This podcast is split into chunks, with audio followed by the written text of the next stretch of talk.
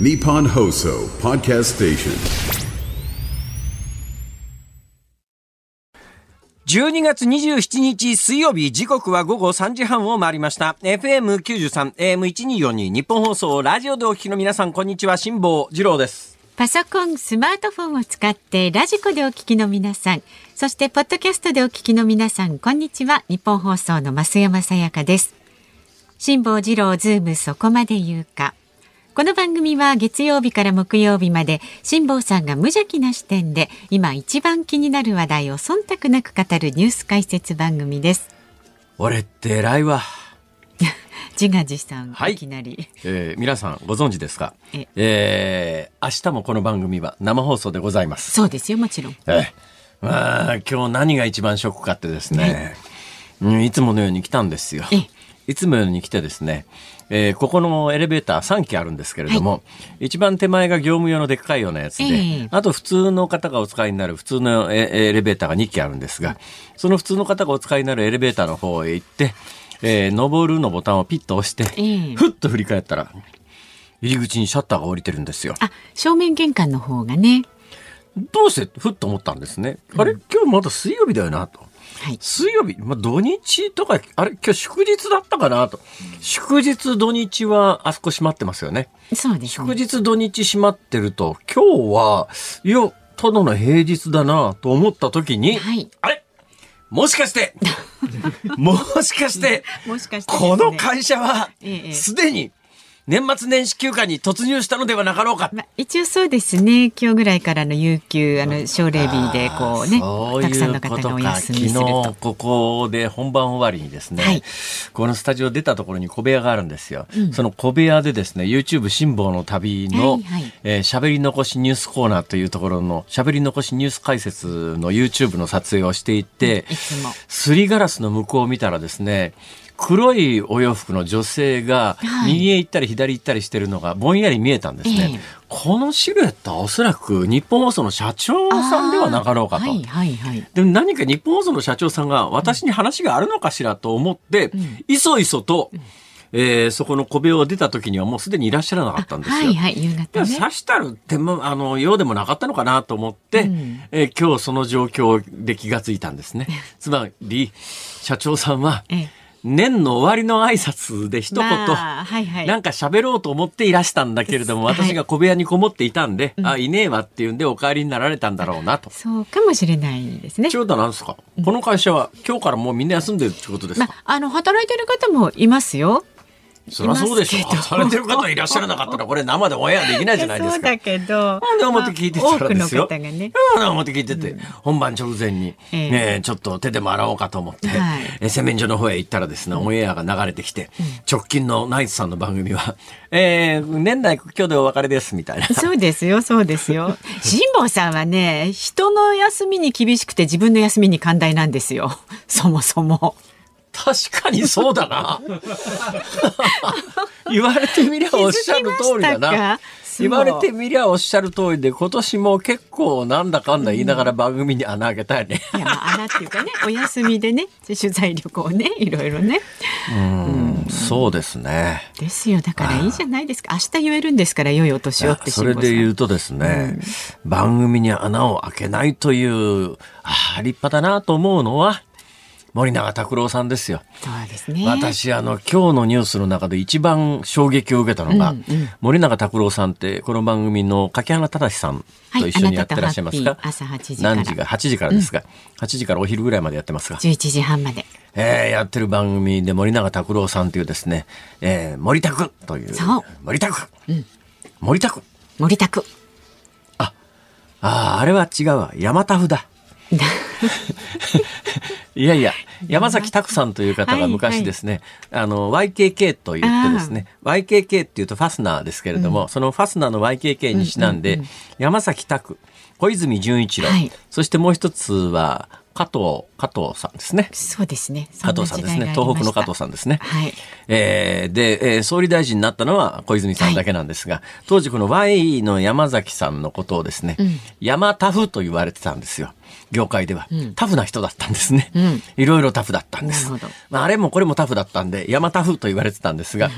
私なんとなくですね、ええ私の中のイメージで言うと、えー森タフなんですあ。森永拓郎さんなんだけど、ね。はいはい。あの人非常にタフなイメージがあるんで私の中では山タフに続いて森タフっていうのが、うん。心の中の合言葉で、うんこの人は元気な人だなと思っていたんですが、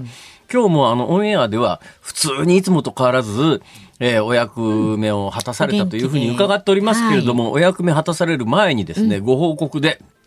膵臓がんのステージ4というのを公表されたんですが、はいい、や、何がショックかってですよ。えーまあ、膵臓がんって、まあ、膵臓っていう臓器自体が沈黙の臓器と言われてるぐらいで、えー、がんができてもなかなか見つけづらいということがあるわけですね。で、森永拓拓郎さんが、まあ、ステージ4のステージ4というのは、まあ、ステージ1、2、3、4で言うと、一番、あの、4というと、進んじゃってるという意味なんですが、まあ、ご自身がそういうふうに報告をされてますから、ステージ4の膵臓がんだと。ああ、長いこと検診行ってらっしゃらなかったのかなと、まずすっ、ふっと思ったんですよ。はいところがいろいろこう調べたらですね、11月に人間ドックを受けて、11月の人間ドックで発見されたとそうなんです。いう報告なんですね。で、となると、11月に人間ドックに入られてる方が何年かぶりの人間ドックということは、ん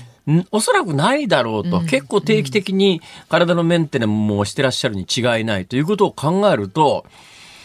11月の人間ドックで道が見つかった時にはすでにステージ4の膵臓がんって、膵臓がんって相当見つけにくいんだなと同時に、私毎年人間ドック入ってますけれども、あ、必ずしもそれで安心できないなと。100%ではないですからね。えーまあ、膵臓だからまあ私なんか毎年人間ドック入ると、はい。エコーってやつで膵臓のあたりをなんか超音波みたいなやつで見ますよね。うん。はい。でも私のようなど素人が見見たらあの画像ってものすごく不鮮明で、ね、MRI とかなんかじゃないわけですよ。なんだかよくわかんないよくですよね。わかんないです。だけど、まあ、専門家が見たらわかるらしいんだけれども、でも、それは大きくなった癌はあれで見つかるかもしれないけども、小さな癌だと多分見つからないんだろうなと。で、どのぐらいの頻度で、あの、今度、どなたか知ってる方がいらっしゃったら聞いてみようと思うんですが、ええ。どのくらいの頻度で人間ドックに入って、どのくらいの頻度で、どんな膵臓の検査をされていたのかがわかんないんだけども、まあ、11月の人間ドックの結果見つかって、見つかった時にはすでにステージ4。まあ、ただまあ、膵臓がんは予後が悪いと一般的に言われてますが、必ずしも、あの、全部が全部ダメってわけでも決してありませんので、でね。はい。はい。最近あの、癌って、ほとんどの癌は、昔と違って治るというイメージになりつつあります。はい。今からやっぱりね、30年ぐらい前は、癌と聞いた瞬間に、あ、なんかもう人生終わりみたいなことをイメージされる方多いと思いますが、ねはいはい。私自身も、うん。私自身も今から、えーっとね、2012年だから11年前か。え。えええ2012年、なんでそんなに鮮明に年号を覚えてるかというと、翌年の2013年に、誰も知らないと思いますが、私目の見えない岩本光弘さんという方と太平洋横断に出発して1週間で船沈めて帰ってきちゃったことがあってそんなことも、ありました。で、はい。このプロジェクトが始まった時に、途中で私病気で脱落するっていうといろんなところに迷惑かけるから、はいまず体のメンテナンスしとこうと思って人間ドックに行って、そねそこで十二指腸がん。だから人間ドックで見つかったわけですよ。人間ドック見つかって、あれが2012年ですね。で、今から考えるとゾッとするんですが、皆さんこんなことしてはいけませんよ。こんなことをしてはいけませんという、えー何？反面教師にしてください。反面教師です。今から考えるとゾッとするんです。はい。それで2013年のプロジェクトで、ゴールが2021年と同じサンディエゴ。はいで、2021年のプロプロジェクトっていうか、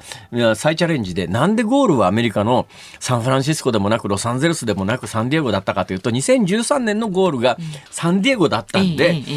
まあやっぱりあの時のリベンジを考えるとゴール地点を変えるわけにいかなかったんで、サンディエゴ。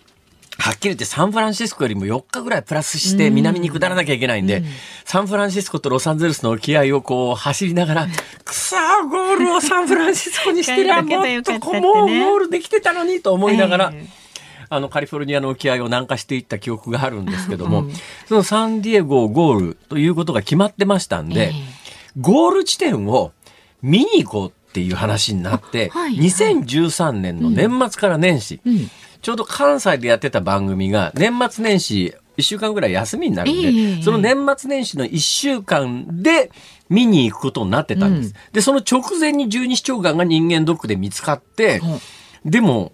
まあ思えばですね、すぐ手術したらよかったんですけども、私もそんなに危機意識がなかったんで、ちょっと今ちょっと休みが取りづらいんで、年末年始1週間空きますから、かあここで手術してくださいって言って、その年の最終回まで粘ったんですよ。で、その最終回の朝に、もう手術のバーコードを手に巻きつけて、今日これから癌の手術ですねんって言って、関西で言ってんのに、どこのネットメディアもスポーツ新聞も一行も書いてくるよ。今日俺癌で今から手術出してバーコードまでつけてテレビ出てるのに。誰も一言も扱ってくんなまあいいかと思って、まあ、まあ、まあ、しょうがねえか。別にさ、扱ってくれってわけじゃないんですけど。それでその日に手術したら、お医者さんが、あのですね、えー全部取れたと思うんですが、とにかく、絶対一月以内は飛行機乗らないでくださいね。飛行機に乗って手術したところが、傷口が開いたら大量出血して、そこで死ぬかもしれませんから、はいはい絶対飛行機に乗らないでくださいねって言われたんです。はい。だけど、元々のスケジュールで、年末年始はサンディエゴにゴール地点を見に行くって話になってたわけですよ。うわほいで先生に、わかりました 飛行機なんか絶対乗りませんよって言って翌日飛行機乗ってサンディエゴ行っちゃったんですーいや、ね。よく勇気ありますね。勇気っていうかね、無謀万有っていうか、むまさに無謀で、後から考えたら、ゾッとするんですよ。ゾッとしますよあれ飛行機の上で弾けてたら大変なことになったの。幸い、弾けなかったんです。無事に帰ってきたんですが、ああ、今から考えると、あれは相当無茶だったなと。辛坊さん、時々無謀な、無茶しますよね。まあ、そんなこともありますんで、えーまあ、何が言いたいかというと、言いたいことはただ一つで、はい。えー森拓さんは偉いと。えーあのーそういう状況の中でもしっかりご自身の役割を番組内で果たされて、はい。で、闘病生活に入られるということなんで、えーあの、心から、一日も早い復帰と、まあ、健康な、それも私みたいな無茶な復帰じゃないですよ。そうです。ちゃんとね、きちんと治療はいしながら。きちんと治療して、えー前回の上で、えー復帰されるということを心から、あそうですね。のお祈りしております。で、ご自分ではやっぱりあの、森田風というような感じで、あの、番組も出られる時は出ますっておっしゃ山ってますんで田さんとか。森田さんとか大丈夫だから。ね。はい。まあ山田さんと森田さんはちょっと意味が違うんだけど。まあいいいか。ますけどね。はい。ということでね、あの、元気でね、こう、また、その通りです。うんはい。辛坊さんのように。え えそうだってまだね あの所沢の博物館見に行ってないんでね、やっぱりちょっと前行く行くって言って行く行く詐欺みたいなことになってますから。まあ一遍元気な森田さんに案内してもらおうと、うんはい、思います。さあ、ズームそこまで言うか。この後は昨日から今日にかけてのニュースを振り返るズームフラッシュ。4時台には慶応大学生で歌舞伎町の社会学を研究するライターの佐々木チワワさんにホストクラブの売掛金問題について伺います。で、5時台は高所得者の厚生年金保険料の引き上げ議論開始というニュースにズームします。番組では今日もラジオの前のあなたからのご意見お待ちしております。辛坊さんのトークに関すること、あなたが気になるニュースなど、どんどん送ってください。メールは zoom zoom アットマーク 1242.com 番組の感想など旧ツイッター X で参加される方ハッシュタグ漢字で辛坊治郎カタカナでズームハッシュタグ辛坊治郎ズームでお願いしますで、5時26分頃になると思います。ズームオンミュージックリクエスト、忖度リクエストの今日のお題は、森田さんにエールを送るための曲。お、森拓さんにエールを送るための曲。あこれはちゃんとあの選挙のはいお願いし理由もきちっと書いて送ってください。縁起の悪い曲はやめてください。もちろんですよ。こと言うんだよ。本当ですよ。でもね、きっと森拓さんそういうのもね、シャレでちゃんと受け流してくださるとね思いますけどね。はいはいメールは z o o m zoom アットマーク一二四二ドットコムでお待ちしております。さあでは続いてガイタメドットコムプレゼンツマーケットインフォメーションです。東京株式市場日経平均株価は昨日と比べて375円39銭高い3万3681円24銭で取引を終えました。トピックスは昨日と比べて26.54ポイント高い2365.40で取引を終えました。円相場は1ドル142円50銭付近で取引されています。東京市場の円相場は弱含みの展開となりました。日銀が公表した主な意見を手がかりに早期のマイナス金利解除の観測が後退しますと円売りが強まりました。ロンドンヨーロッパ勢はクリスマス休暇が明けて今日から市場に戻ってきます。しかし今夜は重要なイベントが予定されていないため方向感のない値動きが続きそうです。なお今日は年内最後のスポット応答日となります。実需フローによる不規則な変動には注意をしましょう。以上外為ドットコムプレゼンツマーケットインフォメーションでした。ニッポン放送辛坊治郎ズームそこまで言うか。このコーナーでは辛坊さんが独自の視点でニュースを解説します。まずは昨日から今日にかけてのニュースを紹介するズームフラッシュです。自民党の派閥の政治資金パーティーをめぐる問題で東京地検特捜部は今日安倍派の池田佳隆衆議院議員の国会議員会館にある事務所や議員宿舎に家宅捜索に入りました原子力規制委員会はテロ対策の不備で事実上の運転禁止命令を出している東京電力柏崎刈羽原発について改善が確認できたとして2年8ヶ月ぶりに命令を解除しました。長崎県が誘致を目指していたカジノを含む IR 統合型リゾート施設について政府は今日整備計画を認定しないと発表しました。昨日発表された11月の有効求人倍率は前の月と比べて0.02ポイント下がり1.28倍でした。また11月の完全失業率は2.5%で前の月から横ばいです。中国で建国の父とされる毛沢東の生誕130年にあたる昨日12月26日。習近平国家主席が北京市で記念行事に参加しました。習近習近平氏ら最高指導メンバーは天安門広場に面する毛沢東主席の記念堂を訪ねた後その功績を称える座談会に出席しました。総務省は今日から携帯電話の端末について1円スマホなど極端な安売りに対する規制を導入しました。値引きの上限は原則4万円です。先週末から、えー、いわゆるその安倍派のキックバック問題に関してまあ、安倍派5人衆とか6人衆とかっていう言われ方されますけれども、要するに幹部ですね、うん、歴代事務総長経験者であるとか、自民党の、えー、役職経験者であるとか、あるいは、そうですね、大臣経験者であるとかの任意の事情聴取はしたというのがニュースになってました。でもあれはあくまでも任意の事情聴取で。で、この番組の中で私は、おそらくこの人たちに刑事責任を問わす、取らすのはかなり困難ではなかろうかと。えー、むしろもう検察の、まあ一生懸命頑張って捜査しましたよっていうアリバイ作りっぽいよねっていう言い方をしてます。ところがですね、えー、今日ニュースになってるこの安倍派の池田義孝衆議院議員の場合は、強制捜査なんです。任意捜査じゃないんです。はい、捜査令状を持って捜査してます。はい、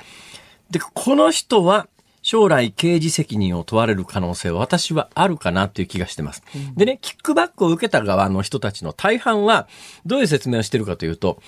いやこれ政治資金規正法の第21条の2第2項に書いてある政党から政治家個人へのお金の移転に関しては、えー、政党側にお金を記録する義務はあるけれども、受け取った議員の方には、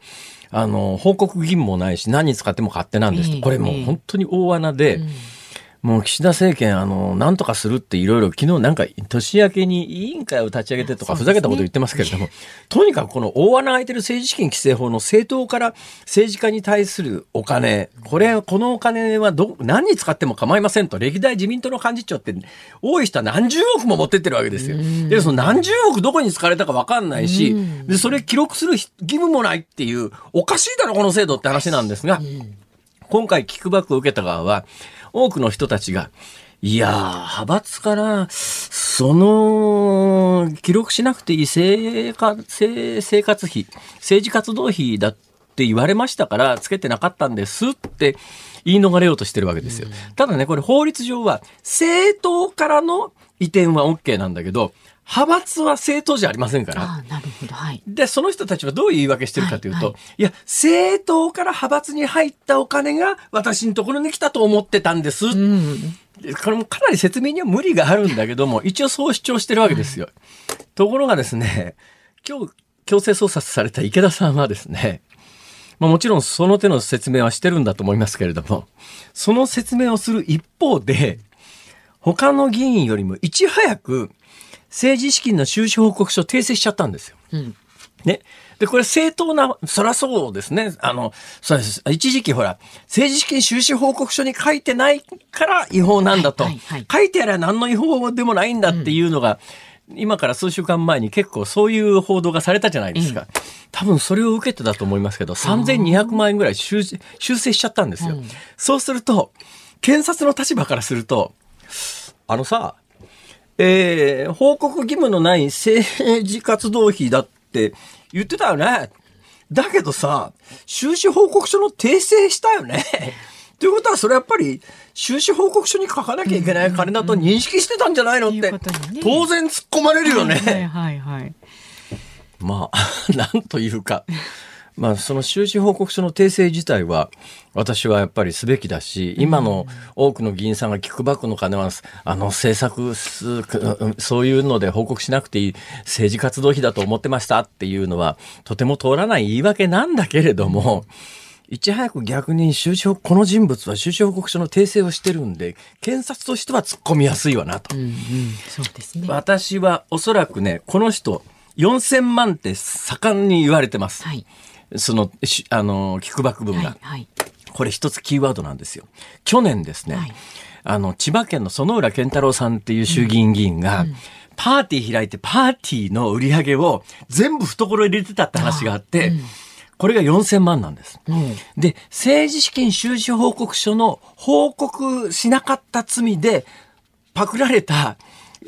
一番額が低いのがこれ4000万なんですよ。それより低いものは今まで立件されたことがないんです。ええだから相場感としては4000万っていうのが一つのラインなんです。で、この池田吉高衆議院議員はまさにその去年実績のある4000万というラインに届いている上に、えー自分が違法行為をしてたということを自分でゲロしちゃってるっていうか、のと同じ行為をしてますから、検察としては非常に立件しやすいと。というようなことがあって今日強制捜査で、まだこれ事務所と議員宿舎の強制捜査なんだけれども、この後本人のね、身柄までは取りに行かないと思いますけれども、まあ例えば略式起訴その他の何かの刑事処分がこの人には及ぶ、あ、ま、ま、まあある種そういうふうにして何人かはキックバックされた側の人間を刑事処分しないと、やっぱりちょっと検察はこれだけ大騒ぎして、えー、安倍派の事務、安倍派の事務所っていうか、安倍派だけの会計責任者だけ立件して終わりっていうわけにはいかない。国会議員誰か行けよって、ものすごい世論のプレッシャーかかってますから。まあ、それで言うと、この4000万円以上っていう、この人以外にね、あと2人いるんですけども、はい4000万円以上のキックバックの人たちは、今ここで申し上げたような理論、理屈によって、えーまあ、あの、検察の、いや、まあ、なんていうかな、世論対策も含めて、立憲対象になるんじゃないのっていう、そういう見方がされております。はい。というあたりで時間です。はい、ちょうどお時間です。ズームフラッシュでした。12月27日水曜日時刻は午後4時3分を回っています東京有楽町日本放送第3スタジオから辛坊治郎と増山さやかでお送りしています。さあ、メールをご紹介いたします。ありがとうございます中野区のミスターゼロ四さん、ほいほい45歳男性の方。先日、辛坊さんも利用されたカタール空カタール航空でチェコ、ドイツ、オーストリアと旅行してきました。いいですね。オーストリアのザルツブルグでツアー参加に並んでいたら、スマホがないことに気がつきました。あらら絶対ホテルにあると信じてホテルに電話したらフロントに届いていました。素かったですね。そんな時のために一つ古いスマホを海外シムフリーカードを使って予備で持っていたので電話できるようにしておいたのが助かりましたと。用心がいいですね。準備がね素晴らしいですね、でいつも辛坊さんが言っているように日本にいるだけでは物価がどれだけ上がっているか実感できませんでしたが行ってみたら日本の1.5倍以上の感覚でしょうかね。1.5倍ならまだマシですよ。というのがですねちょっとオーストリアのデータは頭の中入ってないんですがオーストリアの隣にスイスっていう国があるわけですよ、昨日一昨日発表になってるあの2022年の GDP、一人当たり GDP、えーオーストリアの隣のスイスは日本の3倍ありますから。3倍も？3倍なんです。これあの一人当たり GDP っていうのはほぼ給与水準と連動してますから。はい。そうするとまあ日本の年収の3倍あったら物価が1.5倍でも全然問題ないですね。本当ですとね。いうでも逆に日本から海外に行くとそれは日本の年収で行くわけですから。大変です。はい。ねえ楽しく海外旅行がいなかなかでき今もヨなくなりーロッますね。パアメリカはきついかもしれないですね。東南アジアでもタイ行ってもなんか日本と大して変わんないなって感じで。ベトナムラオスぐらいだったらまだね日本よりはあえ安いわっていう感覚はいありますけどね。だからもう本当にそういう意味では、えーそういう感覚を味わえる国は少なくなってきましたね。ええまあだから今のうちがまだチャンスかもしれないですよ。ああこれからね、はい。どっちの方向に向かうのか、えあれですけれどもね。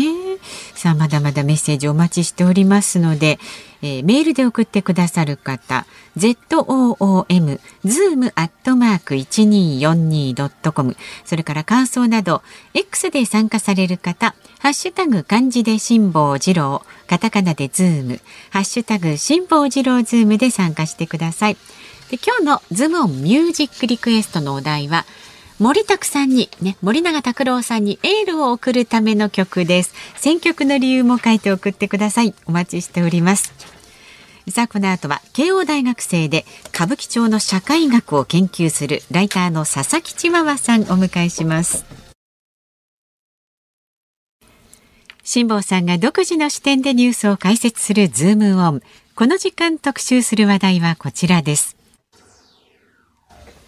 歌舞伎町のホストクラブ自主規制で売掛金撤廃へ。悪質なホストクラブに通う女性が支払い金を捻出するため売春などをする問題を受けて歌舞伎町のある新宿区は今月5日ホストクラブの経営者らと連絡会を開きました。経営者側はホストらが飲食代を肩代わりして客に後払いをさせる売りかけを自主規制で段階的に減らし来年4月以降は撤廃することを明らかにしました。さあでは専門家をお迎えしております。今年の8月以来3度目のご出演になります新宿歌舞伎町の社会学を研究されている慶応大生でライターの佐々木千和さんですよろしくお願いいたします、はい、よろしくお願いします。よろしくお願いします。いや久しく歌舞伎町行ってないですね。本当ですか？どんな感じですか、今？今でも本当に外国の方が増えてきて、あ、すごい。何しに来てんですか？まあ観光の一部ですよね。観光？はい。で、あの、歌舞伎町タワーにもかなりの人が、歌舞伎町タワーって何？あの、4月にできた新しい旧駒劇場のところにできたタワーがありまして、はい。でも外国人上にゴジラが乗ってるやつあるじゃないですか。あれは東宝ビルですね。また横に歌舞伎町タワー。横っていうのは、あの、西武新宿に近い方ですか？そうです、そうです。はいはいはい。ああそこにタワーができたんだ。では、外国人向けのホテルが併設されておりまして、あ、もしかして私が昔行ってたサウナあったとこかな？そうかな？まあ、あの辺ですね。そうですね。まあ、いずれにせよ、あのあの辺だ。広場の横ですね。本当に、あの、地面で飲んでる東横キッズを、こう、通り抜けると、その歌舞伎町タワーという。どうなんですか？その東横キッズも外国人観光客の観光の対象になっちゃったりなんかしてるんですかね？なんか、すごい地雷系の服装をした、時代系の服装って何ですか？その、黒い、ゴスロリっぽい格好だったり、派手な髪の毛にメイクみたいな、はあ。その東横キッズっぽいメイクをした外国の方とかもいて、なんなんか一種のコスプレになってるのかなと思いつつ、はあ。なんかそこと仲良く飲んでたりして面白かった。そういえばね、なんかあの、街をこう、記憶する、街の記憶とつながる若者のファッションっていうのがあってですね、昔、私なんかの記憶の中には、竹下通りの,、のところに竹の子族っていうのが、はいはい。あ、もう本当に私も説明するときにタケノコ族に近いっていう話はしますね。はそのファッションが発祥でもともとは、まあ、地雷系だったりとか量産型って言われる服装の男女が集まっていたのが、ごめんなさい、地雷系と量産型はどう違うんですか？ちょっとね、地雷系の方が黒を基調にしていて、こう闇カルチャーっぽい感じのものを背負っている。で、量産型がちょっとこうピンクだったりとか白が多いみたいなちょっと細かい違いがあるんですけど、でまあそういうファッションを元に東横キッズ集まっていたのが、ええメディアの報道によって居場所がない若者たちって言われるようになったので、ええなんかファッションが起点だったのがカルチャーとか家庭環境みたいなアイデンティティが起点の、あの、コミュニティに変わっていったなっていう感覚はありまして、まあ、これだけでも報道されたら全国でその報道を見てて、あそこなら居場所があるかもしれないと思って出てくる人はいるでしょうね。そうですね。そういうのあると思います。どうなんですか？人数増えてんですか？人数は常に同じくらいの人たちがいて、ええ。で、その東京都が対策で撤廃みたいな感じでなんか物とか置いて塞いでるんですけど、全然そこからちょっとだけ離れたところに溜まってるだけなので、本当何の解決にもなってないなそうですね。そこの場所塞いだって横行くわな。そういうことですか。さて、えー、歌舞伎町といえば、ホストクラブというね、えー、で、ああの辺で大体こう、えー、春を慕う女性の大半はホストにはまってる人たちで、やっぱりそれはホストを規制した方がいいんじゃないかっていうような世論があったんですかね自主的にやったんですかねどうなって、何が、何が起きたんですか要するに。えっと、まず国会で問題が上がるっていうのがとある議員さんによって取り上げられて、はあはあでもホストクラブっていうワードをあの総理も発言するみたいな国会まで持ち上がったんですよ、ね。あいつ頃でしたそれ？が先月ですかね。あ、ま、割と最近のはい、話ですね。10、11月の話で、はいはいで、そこから、あの、現行法で対策できるところを、やっぱ警察が、あの、摘発を強化しだしまして、ええええええでかなりそれでホストクラブ事情ちょっと変わってきたなっていうような。どういうふうに変わってます？えーまずですね、えっと、外反キャッチと呼ばれるものが全面的に禁止になりまして、あの、まあ、風俗とかの案内とかでもお兄さんどうですかとかあるじゃないですか。はいはいあれのホストクラブ版っていうのがあって、ええそもそも現代女性がホストクラブにどういう風に入っていくのかってなるのが、はいはいまあ、最近増えたのが SNS ですよね。だから YouTube とか、Instagram とか TikTok 見て、この人会いに行こうで自主的に足を運ぶケースと、あとマッチングアプリ。マッチングアプリでマッチしたのが、まあ、ホストだよって言って会ってるケースもあれば、会ってから実はホストなんだよねっていうちょっと悪質なケースもあるんですけど、そういう流入。そしてもう一つが、あの、お姉さん、ホストクラブ初回どうですかっていう声かけのキャッチと呼ばれるものなんですけど、ええ。このキャッチをした、えー人間、男性とキャッチの、で、連れてこいた女性を受け入れられ、受け入れた店舗のホストが逮捕されるっていうことが先月の末に起きたんです、それって違法行為なんですか？えっ、と、今まで違法行為では、まあ、一応その迷惑防止条例とか条例違反になるんですけはいど、歌舞伎町ではそれが一般的だったので、ほあの、ホストクラブにキャッチが声をかけて連れてきてもらって、お金を支払うっていうのが、まあ、営業で当たり前だったんですよね。ええ。その代わり、えっ、と、池袋とか大阪と違って、えホストが営業時間にキャスト自らがキャッチに行くことをしないのが歌舞伎町の文化というか、ほうほう。池袋とかだとホストが自ら立ってるんですけど、はあ。新宿ではキャストがそれをやらないっていう、そのナンパとかも自分の店舗名を言っちゃいけないみたいな、まあ、街のルールがあったんですけど、まあ、それがちょっと変わって、ええ。12月からそのキャッチを使えないとなると、もう有名な店舗とか知名度がある店舗が、もうホスト自らがお客さんを引っ張ってこないといけないっていう風になって、ええ。で、今もうほとんどの店舗が初回無料です、今。初めてホストクラブ行く人は、今まで3000円とかだったのが無料になって、ほうこの看板見ましたで無料ですとか。そういう感じで、もうそれは本当に無料なんです本当に無料です。どうなんですか？あの、まあ、そこは意思の問題とか向こうのうまさの問題もあるんでしょうけど、私ならですよ。はいはい。私、それ逆バージョンがあったとしますよね。はい女性が働くところで、えー初回無料ですって言われたら、初回の無料だけ行って帰ってくる自信があるんですけど、そういうわけにいかないんですか？えそういう人がたくさんいますよ、もちろん。私もホストクラブってもう何百、なんか100、200店舗行ってますけど、ええどこでもそんなお金を使いたい男がいるわけじゃないんですよね。はあはあはあ何十人あって、やっとこの人なら、ちょっと使ってもいいかもで2、3万円で、あ、やっぱ違ったって人もいれば、ええあ本当にこの人好きかもとか、ええこの人の接客楽しい、応援したいで何十万って使っていくので、なるほど。で、そのために、やっぱりホストクラブとキャバクラの違いって永久指名制なんですよね、基本的に。だから失敗できないんですよ。なんですって？ちょっとごめんなさいで。。わかんない、わかんない、わかんない。教えて。え、キャバクラというところは、キャバクラというのは男性が行くところですね。はいキャバクラというのは、あの、一般的に私の知識で言うと、まあそれ、あの、ワンセット、例えば5000円ぐらいのお金を出すと、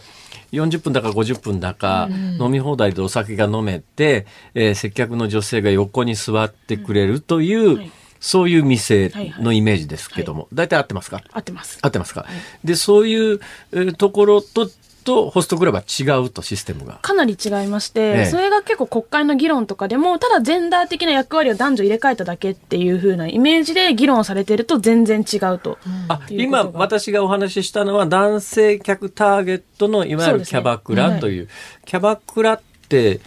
何の略？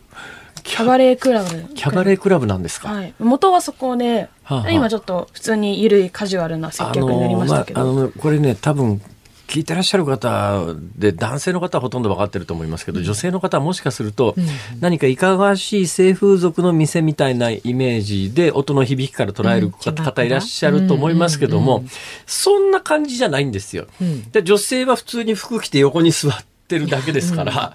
まああのえー普通の、例えばスナックとか、えーなんかと違うのは、料金システムが違って、キャバクラというのは一般的に例えば40分とか50分とかで、えーそれで、それがセットの塊になってて、うんうんうん。えー延長っていうとそこから例えば30分とか1時間で値段が1.5倍とか2倍とかってこう増えていくっていう、はいはい。スナックって別に時間決まらないで、そうですね。ずっと座って、例えばまあ地方のスナックだったら、地方のスナックってね、割と3000円っていうところがちょっと前まで多かったんですけども、3000円払うと、そこでずっとなんか飲んでて、カラオケ歌って帰っちゃうみたいな、そういうのともちょっと違うんです。女性、よ横に女性が座るかし知らないかっていうところの違いだと思いますけども、はいそういうのの女性バージョンだと思うと全く違うってことですね。まずキャバクラだと、まあフリーで入って、その誰でもいいからキャバクラに行こうっていうのだったりで、あれで何千円で取られると思うんですけど、はいはい。ホストはそれが初回がまあ1000円とか2000円からはあ。飲み放題で楽しめて、で、ホストクラブは永久指名制なので、その指名がない状態だと、5分に1回くらいホストがどんどんどんどん入れ替わりでついて、お見合いの感じですよね。はあ。婚活パーティーとか、そこから1人選ぶんですよね。で、永久指名制、キャバクラだと今日はあの子とか、今日誰も指名しないで、とりあえず飲みに来て、女の子適当につけてくれればいいよって飲み方だと思うんですけど、はいはい。ホストはその初回っていうぐるぐる回って、出会いをする初回料金もしくは、もうこの人って決めて指名をしてその人がずっと隣に座るっていうあじゃあ。その人、そのお店ではその人一人だけ。そうなんですよ。指名外ができないので、ちょっとクラブに近いですよね、銀座とかの。はあ、いや、私、銀座のクラブ、残念ながらあまりあまり？解説するほどの知識もないんですね。と、もう一点だけ、ちょっとキャバクラとホストクラブ、皆さんその、ホストに搾取されてるみたいなニュースがあった時に、はいはいまあお店で2、300万使いました。で、そりゃ、店にだけ会ってて2、300万使ってたら、ちょっとこう、搾取されてる感あるかもしれないか、うん。ええすごい金払いがいい女性ならわかるんですけど、はいはい。じゃあホストって営業でどこまでするかって話なんですけど、ええ。キャバクラとかで男性がアフター行こうよって言ってお店の後にご飯とか飲みに行ったら男性のお客さんがキャバ嬢の女の子にお金払いますよね。ええおごりますよね。ホストクラブはお客さんとホストが外に行ったらそこの代金は全額ホスト側が持つんですよ。ほう。なんで、私がお店で10万円使ったら、今度ご飯行こうよ、コース料理予約したよって言ったら、ホスト側がコース料理は全部お金払ってくれるんですね。なので、基本的に女の子お金を使ったら、何かしら還元がある前提で使ってるっていうところがキャバクラとかとは全然違う。キャバクラが買うのが、そのキャバ嬢とのアフターの時間だったりとか、ええまあ、ホテルだったりするなら、ええあホストに通う女の子たちはそれも含めですけど、プレゼントとか、外でおごってくれるような、そのお金のリターンもかなりあるので、ホストって出費がとにかく多いんですよね。勉強になる。で、その上でこの売りかけ問題って言われてますけど、そこまでこう先行投資をしたりとか、ホスト側もこう、ここでなるか分かんない子にお金を払うっていうリスクを背負わないとお客さんを取れないっていう。その国会で話題になって問題視されて、えー、今度やめるのかやめないのかよく私もその辺分かってないですが、はい、その売りかけっていうのはどういうものなんですか？売りかけっていうのは付け払いですよね。はい、でまあ今日楽しかった5万円の予算で来たけど楽しくて10万円使っちゃった。じゃあ今度でいいよ持ってくるのっていうシステムなんですけどただこれがその支払い能力がない女の子が、うん嫌われたくないとか、えー、その場で他の女の子にお金使いたいみたいなので、ちょっと見栄を張って自分の無理な売りかけをした時に、うん、結果返す手段が風俗になってしまったりとか、その売りかけをすることで相手を縛るというか、えー、まあ借金関係があったら、あの、関係性切れないので、っていうところで、こう、無理な売りかけによる、こう縛りっていうものがあって悪質なのではっていうのが今回の撤廃の理由なんですけど。それは撤廃されることが決まってるんですか、えーと、ホストクラブ側が、えーと、自主規制という感じで、段階的に減らし来年4月以降は撤廃するという方針で。それは日本中のホストクラブなのか歌舞伎町の話なのかどっちなのか、えーと、歌舞伎町の大手ホストクラブのグループなんなんか十何店舗。のただその十何店舗で歌舞伎町の半数以上の店舗を持ってるので、ええ、まあそこの規制になっていくかなと。あまあじゃあそれがあの大手がそれをすることでそれが標準形になる、はい、ということですか？可能性があるかなと思いますそうするとお何が変わります？まあその勢いでなんだろう歌舞伎町って稼いでから使うんじゃなくて使ってから稼ぐっていうような感じだったりその借金がないと頑張って働けないみたいなモチベーションがないっていうような子たちの、まあ、使い方が変わってくるっていうのと、まあ、シンプルに立て替え支払い能力がある子しか来れないっていうようなスタイルに変わっていくのかなっていうので、まあ、そんなに私売りかけ規制は賛成派なんですけど、売りかけって、まあ、200万円例えば女の子が売りかけをしました、うん、それを女の子が払えなかった場合ってホストが払わなきゃいけないんですよね200万円分、だから若いなんか若年女性が騙されてるとか搾取されてるっていうけどホストも18歳からなれる若年男性なわけでその若い男の子が何百万っていう借金を背負って背負わせてみたいな感覚がもうそもそも悪質だと思うので、規制されていいのかなというふうに私は思ってますね。今の話を聞くと経営者相当儲かってるってことですかね。そうですね。なんかそれで原価の10倍のお酒を下ろして、ええ払えなかったらじゃあその10分の1の分原価を補填すればいいよじゃなく売上分回収しなきゃいけないので今回で困るのはどちらかというと経営者側だと思いますね。いやそこがね、うん、なんかパッと聞くとなんか原価、まあ、ただみたいなものをまあ、10倍とか100倍か分かんないけども売ること自体がなんか違法な気がするんだけどそれ自体は違法でもなんでもないんですよねこれがね。そうですね。お互いのしかもメニュー表に料金書いてあったりとかお互いの相互行為で何にいくら価値を感じるかっていうのは本当にメニュー表に書いてあるんですか？値段とか。値段は書いてあります。で今回警察の立ち入りがあって例えば、はいアスクっていうメニュー欄があるんですよ。直で変わる高いお酒とか、はいはい、シャンパン、ね、シャンパンタワーとか、そういうのの金額が書いてないものを明記するようにっていう警察からの指導が入って、まあ、かなりメニューはきっちり書かれてますね。ちょっと個人的興味で聞きたいんですけど、はい、シャンパンタワーってのはあのシャンパングラスをこうピラミッド型にわーっと積み上げて、はいはいはい、一番上からシャンパン注ぐと、え下にこうトリクルダウンというか流れてきて、全体がこう溢れてきますよね。あれっていくらぐらいするもんなんですか？それは安いと100万でできます、ね、安いと100万でできますよ、辛坊さん。なんだ、そうなんだ。えー、高いと？高いともう無限ですね。1000万、2000万でタワーをするっていうのができて。その、この、一、こうちっちゃい三角形じゃなくても何連にも連なっていたりとか、あとその、組み立てるシャンパンタワーの設置代は基本ホスト持ちなんですけど、注ぐシャンパンの値段かける本数なので、はあ、いっぱい大きいと30本とか必要になって、で、そのお酒が10万だと。シャンパンタワー全部にこう溢れるように入れようと思って30本とかいるんですか？そうですね。ちっちゃいのだと多分10本とかですかね。シャンパンタワーってそういうもんなんだ。10本、10万のシャンパンかける10本とか、まあ、そういう感じ。質問。はい。それ、あの、売りかけでそれ入れちゃ当然そのほとんどの人はその現金とかクレジットカードで、えー、100万も1000万も使えない人たちだろうと思うんですけどわかんないですけど、そういう人たちがまあ、売りかけで借金しますよね。で、それ、来年の4月以降、あの、売りかけがダメということになったら、その場でそれを生産できる人しかいけなくなるわけじゃないですか。はい。それ、その場で生産できる人って世の中にどのくらいいるんですかね？生産できるようにした人たちがお金を使ってるだけなので、はあ。その、彼に100万円分の価値を感じて、そこまで頑張りたいと思ったら、なんかその、間に合わなかったりとか、例えば、ホストってイベントでシャンパンをやるので、誕生日の自分の、ここで200万のタワーを立てないといけないっていう時に、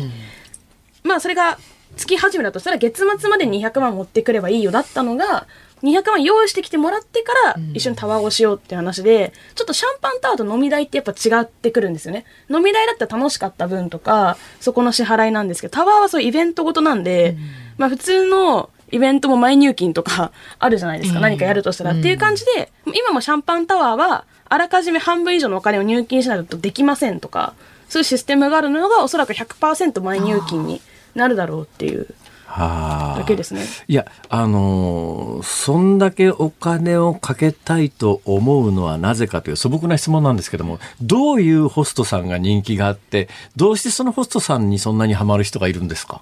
本当にそれも人によるし、ええ。ただホストって関係性のプロなので、友達感覚で楽しませてくれる時もあれば、ええ。恋人のような時もあるし、時には家族のように自分のことを考えてくれるみたいな、ええ。その疑似的な関係にはまるっていうのもあるし、まあそこまで頑張ってる彼が応援をしたいっていう気持ちがやっぱり大きかったりとか、あとは好きな男の一番になりたいっていうところではあ頑張る。だからあの、本当に売りかけ問題って、まああの、売りかけ飛ぶ女は私めちゃくちゃ嫌いなんですけど、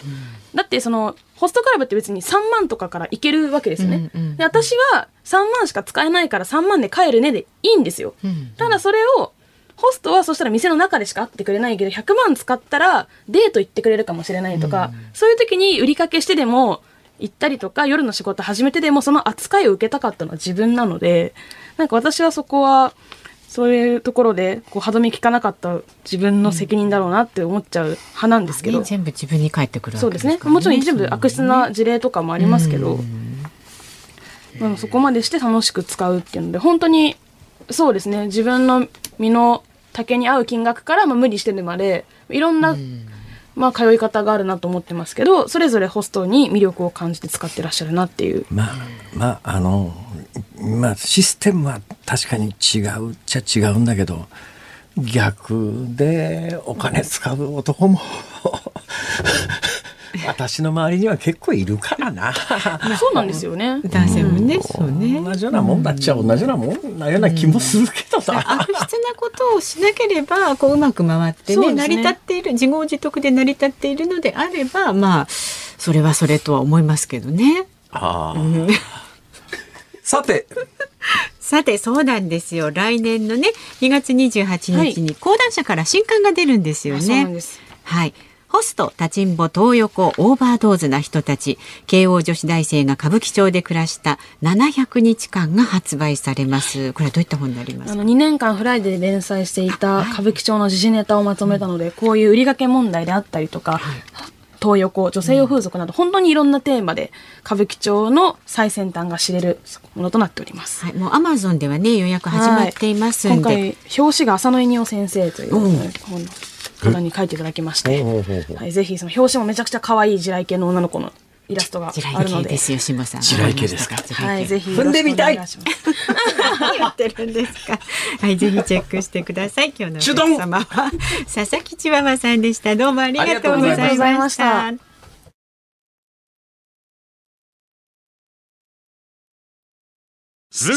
た。ニッポン放送辛坊治郎ズームそこまで言うかをポッドキャスト YouTube でお聞きのあなた増山さやかです。飯田浩司です。お聞きの内容は配信用に編集したものです。辛坊治郎ズームそこまで言うかは月曜日から木曜日午後3時半から生放送でお送りしています。ラジオの FM93 AM1242 に加えてラジコでもお聞きいただけますよラジオラジコでは配信版では聞けない。あんなことやこんなことがいっぱい。さらにリポーターがあなたの街にお邪魔する中継企画やえ辛坊さんが夕刊フジの記事を解説する夕刊フジそこまでズーム。えそして生放送でしか参加できないリスナー参加コーナー。ズームオンミュージックリクエストなど盛りだくさん。ぜひラジオラジコでも辛坊治郎ズームそこまで言うかをお楽しみになってください12月27日水曜日時刻は午後5時を回りました。こんばんは辛坊治郎です。こんばんはニッポン放送の増山さやかです。5時過ぎましたんでズームオンミュージックリクエストいただいたメールをご紹介してまいります、皆さんありがとうございます。ね今日の、えーズームミュージックリクエストのお題は森拓さんに森永拓郎さんにエールを送るための曲ということでね今日たくさんお寄せいただきました。ありがとうございますまずは練馬区の39歳女性熊ママ子さん。森永さんへの曲。今朝話を聞いて驚いたうちの一人です。私の母ががんの闘病時に勇気づけられたと話していた竹内まりやさんの人生の扉をリクエストします。自分自身も年齢を重ねてきて当時はわからなかった歌詞の重みを感じるようになってきましたと。人生の扉ね。それから、うん、と横須賀市にお住まいのまさきさん。えー、辛坊さんこんばんは。森永拓郎さんが膵臓がんだと聞いて心配しています。森拓さんは私と同い年。私も20年前に大腸がんの内視鏡手術を受けていますが今でも元気に仕事をしています。リクエストは森拓さんの全開を願って薬師丸ひろ子さんの元気を出してをお願いします。そうですね。ね全開を祈って。出していきましょう、うんうん、元気ですけどね森永さんね今朝の放送もね、ええ、とっても。そして浜松市のラジオネーム勝子さん55歳男性はいつも元気で明るいハッピー森拓さん。病気を自ら表明したその心中を想像すると月並みですがこんな風に応援したくなります。東京オリンピックの、えー、テーマソングでしたと。桑田佳祐さんスマイル晴れ渡る空のように、はあ東京オリンピックの時私海の上にいたから聞いてないんですねこれ。そうでした、はい、いませんでした。思い出しましたよ、えー、そして北海道札幌市の49歳 TL125 さんはですねこういう時に頑張ってと安易に口にするのもためらう年頃になりましたが辛坊さんがおっしゃるようにそれさえもシャレに変えられるのが森拓さんだと信じて生き物係のイエールをリクエストします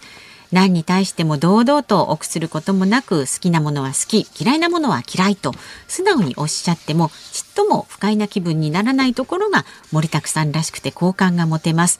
まずはご自分をいたわることに専念いただければと思います。ね、本当にそうそう番組でこうお話もしてほしいですけど、まずはね体調次第でっていう形でね十分いたわっていただきたいと思います。それから栃木県宇都宮市の塚っちさん53歳男性はですね吉田拓郎さん今日までそして明日から。懐かしいな拓郎さんつながりとあそうかそうか森永拓郎森永拓郎、吉田拓郎。そうそう。で曲の内容からも、えー、明日からも鋭い庶民感覚で現政権や政治に突っ込んでいってほしいのでという理由ですねそれから神奈川県横浜市58歳女性の岡目ひょっとこさん。少年隊の仮面舞踏会をお願いします。なんで？これはですね森拓さんは柿原さんとホワイトバタフライというユニットを組んでいます。そう。以前国際フォーラム A で仮面舞踏会を歌いました、えー、これね私もねいや見ましたけど結構ね本格的に衣装とかダンスとか歌とか、ね、でも無茶でしょ？いや無茶無茶ですけどねかなりねあの素敵なステージでしたよ。えー、そう。でねまた。想像したくないな。まあいいか、うん、楽しいステージでしたけれどもね舞台の上でまた歌ってもらいたいのでということです。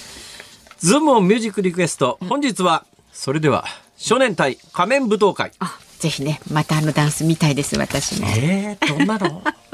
ぜひ辛坊さんもねやってみてください。全開されてもそれはあまり見たくないかもしれない。さあ、えー、エンディングでおかけしますんでねお待ちになってください。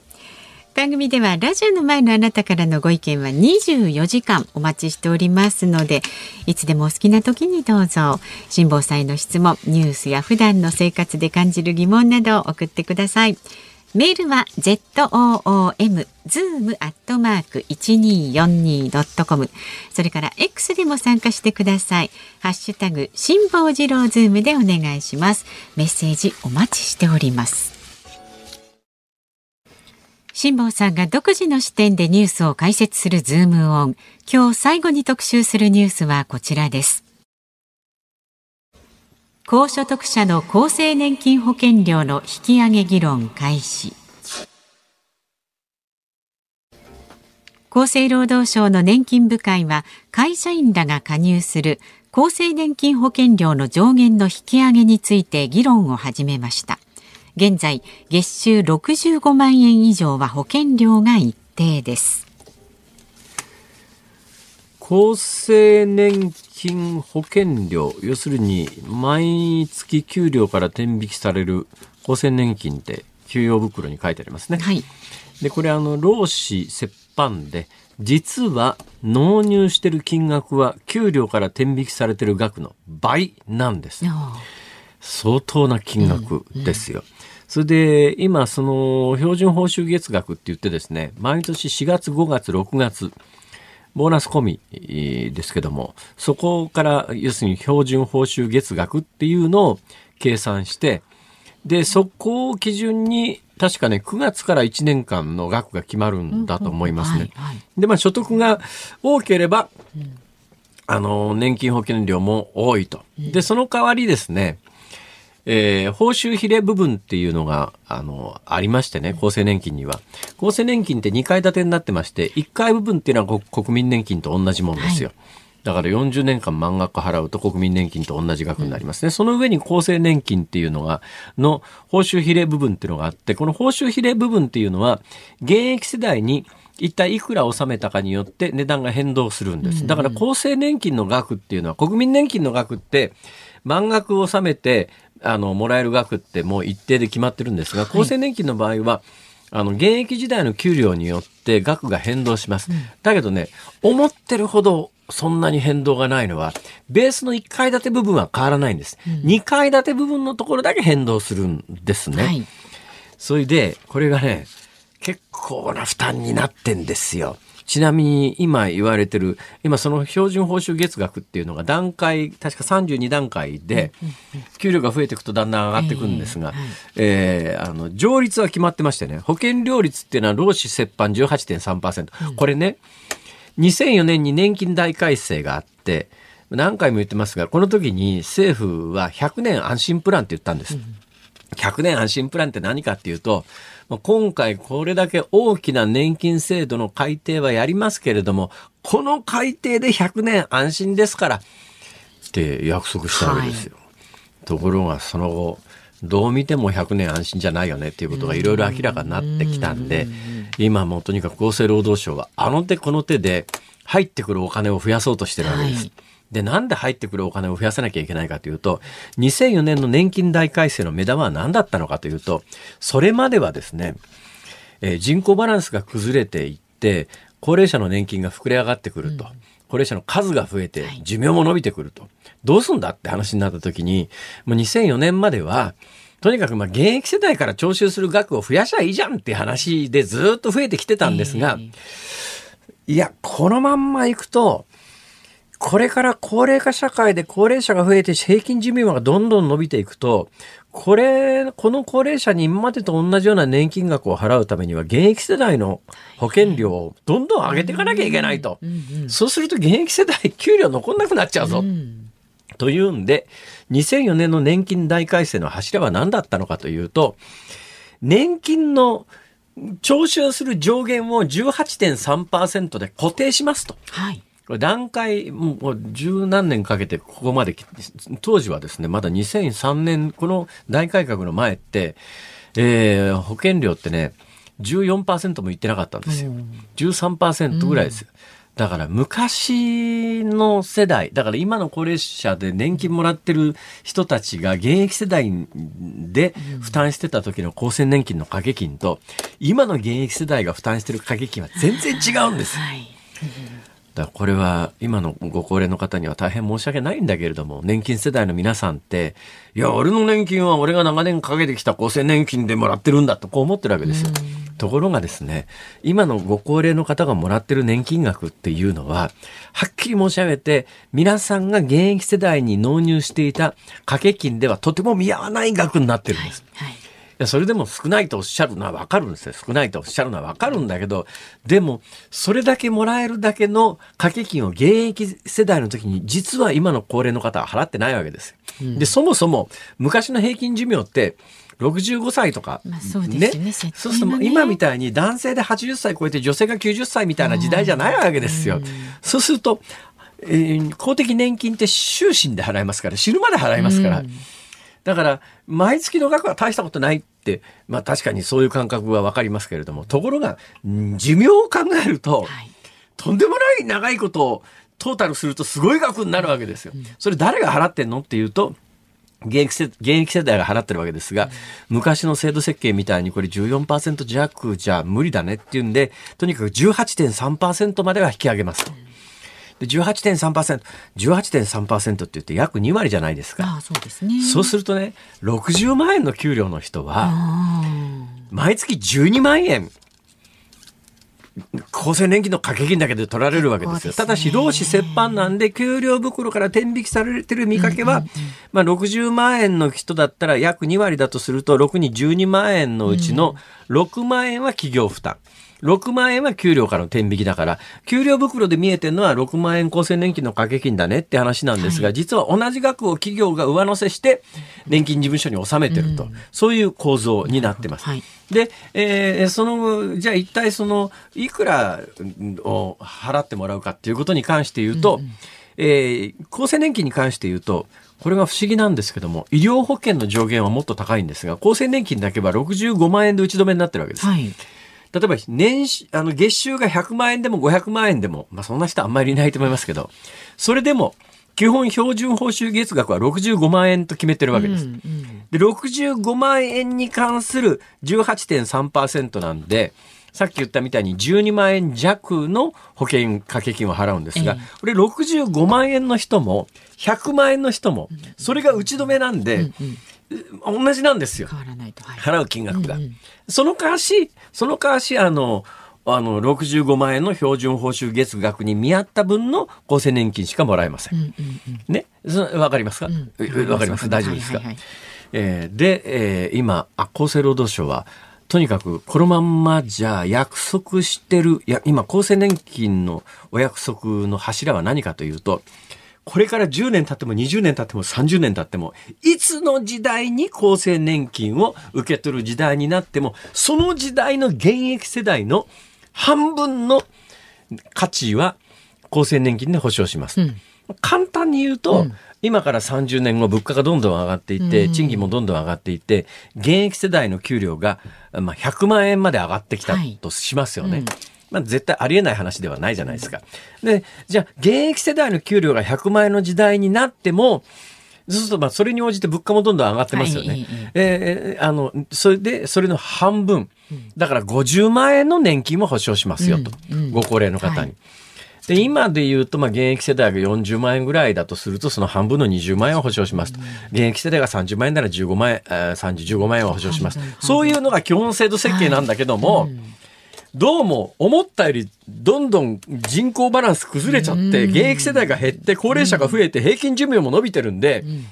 5年ごとに将来どうなるかという年金財政の見直しをしてるんですが、はい。来年その見直し時期なんですよ。で、このままいくと、これ50%を切る可能性が出てきて、50%切ると法律でどう決まってるかというと、はい今の年金制度を根本的に見直さなきゃいけなくなるわけです。そうなんですか。でそれだけは厚生労働省は絶対やりたくないんですよ。2004年にあれだけ鳴り物入りで100年安心プランって言ってますから、本気で制度はいじりたくないと。なんとか辻褄合わせるためには、現役世代から踏んだくる金を増やさなきゃいけないということで、今上限が65万になってるけれども、その上の段階でもっとたくさん払ってもらえる人を作りましょうと。という話で、なるほど。えーあのパートの労働組あの、ええ。厚生年金の拡大とか、ええええええ。ね、よく新聞なんかに、はい。い、や、これはあの、パートの人たちの将来の年金を増やすためとかいろいろ書いてありますが、本質はそこになくて、とにかく、辻褄合わすために、現役世代が払う保険料をどうやって増やすか、増やすかってういいう発想の中で、この話が出てきたという、そういう背景にありますが、この話はね、解説しようと思ったら、あと1時間でも2時間でも喋れるんだけど、残念ながら時間が来てしまいましたいつか。ね、続ということでお送りできれば、ズームオンでした。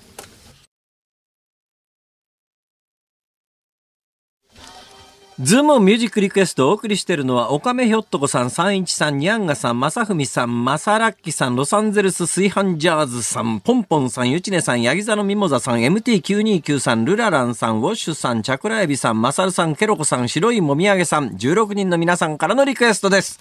少年隊仮面舞踏会。ありがとうございまえした。えええこれ、森田さんが歌った？踊った？踊ったんですよ。前回の後はじゃあやってもらいましょう。そうですね、はい。しっかりと治療してお待ちしております。ステージで踊ってください。さあお聞きの日本放送。この後夕方5時30分からは伊集院光の種。今日のメールテーマ種は店名エピソード。今日のパートナー安田美香アナウンサーです。6時からは鶴子師匠お美和子様の鶴子の噂のゴールデンリクエストで明日の朝6時からの飯田浩二の OK 工事アップ。コメンテーターは明治大学教授で経済学者の飯田康之さん。辺野古移設問題来年の国会について取り上げる予定です。明日の辛坊治郎ズームそこまで言うかはなんとスポーツスペシャルホープフルステークス実況中継のため夕方4時から5時30分までの時間短縮でそれでか、夕刊フジも今日紙面の編成が特別になってたら、このスポーツスペシャルっていうか、ホープ、ホープフルステークス。のうん。ためですね。はい、木曜日ですからね。飯田アナウンサーもやってきます、えーこの番組は4時スタートということになります。辛坊治郎ズーム、そこまで言うか、ここまでのお相手は辛坊治郎と、増山さやかでした。明日もあります